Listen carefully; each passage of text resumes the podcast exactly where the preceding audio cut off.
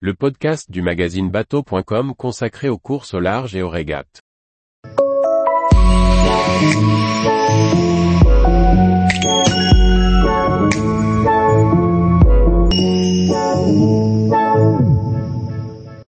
Régate en voilier, quelle différence entre le temps réel et le temps compensé? Par Charlie Fernbach. Lorsqu'il s'agit de régateurs on parle souvent de temps compensé et temps réel. On parle aussi de jauge, d'IRC, de HN, de monotype, de classe. Il n'est pas simple de s'y retrouver parmi ces acronymes. Nous allons faire un tour d'horizon pour y voir plus clair. Une jauge sert avant tout à l'organisation de régates. Elle a pour but de structurer une flotte afin d'établir un classement équitable à l'arrivée de la course. Pour tenter d'aller vers l'équité, deux modèles s'offrent aux régatiers et organisateurs, la course en temps réel ou en temps compensé. Soit en établissant des facteurs restrictifs pour participer à une course. Ce qui constituera une flotte homogène capable de régateurs en temps réel. Soit en établissant des corrections des temps de course afin de permettre une comparaison équitable de bateaux très différents, taille, programme de navigation, conception, âge. Les jauges à handicap furent conçus pour arriver à une confrontation loyale, comme les bateaux qui participent à la régate diffèrent trop les uns des autres, il faut corriger le temps réel de course. Alors on établit un système de temps compensé. On handicape les voiliers théoriquement les plus rapides pour ne pas défavoriser les plus lents. Avec ce système, il y a fort à parier que le premier voilier à passer la ligne d'arrivée ne soit pas le vainqueur de la course.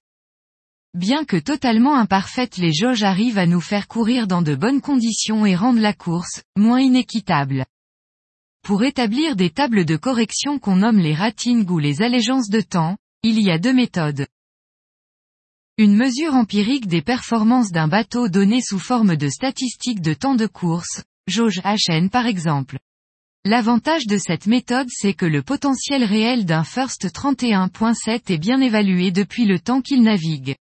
Mais l'inconvénient c'est qu'un nouveau bateau se verra attribuer un rating de manière arbitraire. Un calcul d'évaluation des performances théoriques en fonction des dimensions et caractéristiques du bateau, comme l'IRC par exemple. Ainsi, une formule prend en compte les caractéristiques du bateau, longueur, largeur, gréement, quille, gouvernail, centre de gravité. La formule universelle n'existant pas encore, les formules ne comparent bien que des bateaux assez semblables. Afin d'orienter la conception et la construction des voiliers de régate sont apparus des jauges à restriction. L'objet c'est la création d'un cadre afin que des bateaux suffisamment semblables puissent courir en temps réel. Lorsqu'une jauge à restriction est poussée à son paroxysme, cela devient une monotypie.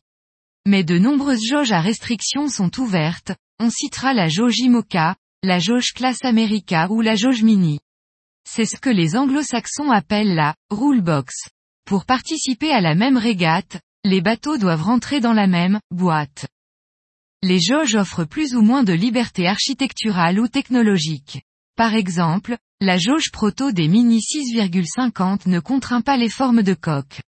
D'où la multiplication des nouveaux Mini 6.50 aux formes de SCO, voiliers aux étraves très larges, depuis que David Raison a démontré l'avantage architectural.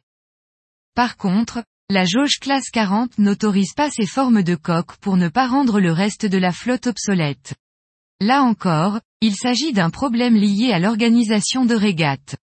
Si une forme de carène, par ses innovations, donne un très net avantage à une nouvelle génération de bateaux, il y a fort à parier que les propriétaires de bateaux d'ancienne génération ne prennent plus part à des jeux perdus d'avance. Par son esprit elle va plus ou moins favoriser les avancées technologiques. La nouvelle jauge de classe America vient d'inventer les monocoques volants AC75, qui iront plus vite que les catamarans AC50. La jauge idéale est encore à inventer. Le public, les moyens, les motivations et les pratiques évoluent rapidement. La bonne jauge sera celle permettant de fédérer le plus grand nombre de pratiquants pour jouer à faire progresser un bateau à voile le plus vite possible d'un point à l'autre. Tous les jours, retrouvez l'actualité nautique sur le site bateau.com. Et n'oubliez pas de laisser 5 étoiles sur votre logiciel de podcast.